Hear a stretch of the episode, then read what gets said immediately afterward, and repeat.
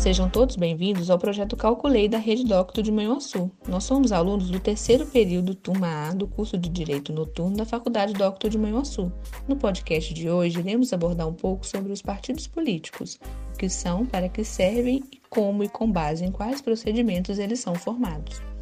Partido político pode ser definido como uma organização de pessoas que se reúnem em torno de uma mesma ideologia, denominado programa político, e tem a finalidade de assumir o poder ou, pelo menos, influenciar a gestão pública, respeitando o regime democrático, os direitos fundamentais e também a soberania popular. Os partidos políticos estão previstos no artigo 5 artigo 17 da Constituição Federal de 1988, em seu título 2 que descreve sobre os direitos e garantias fundamentais, e também estão previstos na Lei 9096 de 1995, que é conhecida como Lei dos Partidos Políticos.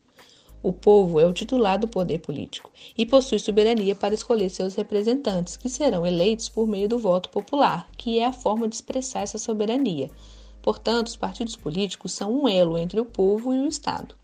Os candidatos filiam-se ao partido, pois no Brasil é proibida a candidatura sem nenhum vínculo partidário, e lançam essa candidatura nas eleições, para que assim a sociedade possa escolher por quais políticos querem ser representados. Como descrito no artigo 1 da Lei dos Partidos Políticos, eles se destinam a assegurar os interesses do regime democrático, a autenticidade do sistema representativo e também defender os direitos fundamentais. Os requisitos para a fundação ou criação dos partidos políticos estão elencados na Lei 9096 de 1995 e na Resolução do Tribunal Superior Eleitoral, número 23.465 de 2015. É necessário destacar a princípio que somente o partido político que tiver registro junto ao TSE poderá participar de uma eleição, receber recursos do fundo partidário e ter acesso gratuito às emissoras de rádio e televisão primeiro passo para a criação de um partido é o registro civil. Para isso, é necessário que pelo menos 101 pessoas se reúnam e elaborem o programa e o estatuto desse partido. Vale destacar que essas 101 pessoas devem ter domicílio eleitoral, ou seja, precisam ser eleitores registrados. Além disso, é necessário que esses eleitores sejam de pelo menos um terço dos estados da federação. Em outras palavras, essas 101 pessoas devem ter domicílio eleitoral, devem ser, no mínimo, nove estados diferentes. Obtido assim o registro civil, o partido político em formação tem o prazo de até 100 dias, contados da data de obtenção do registro civil, para informar o Tribunal Superior Eleitoral sobre a criação da legenda.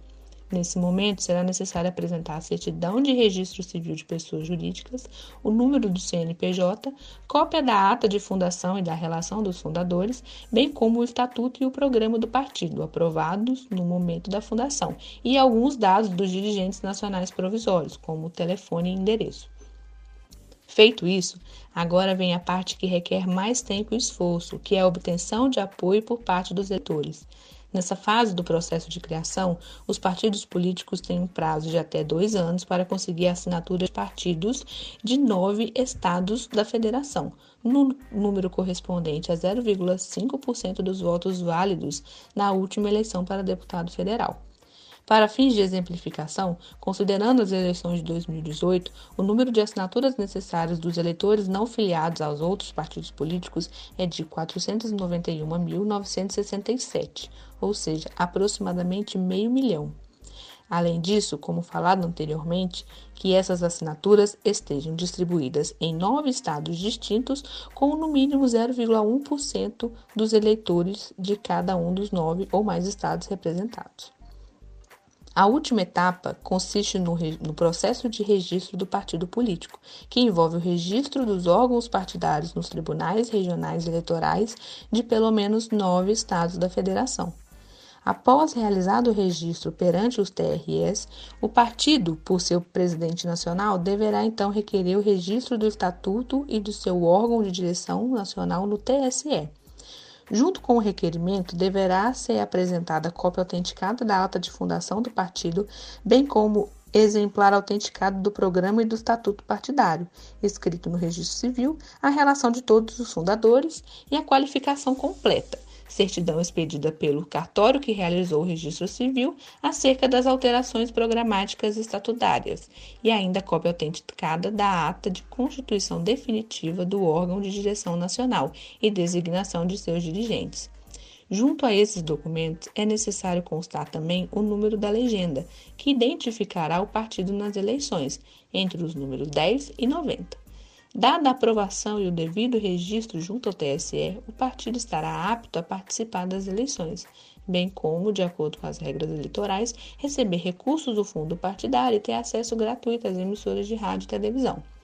Dito isso, encerramos por aqui nossa abordagem de hoje.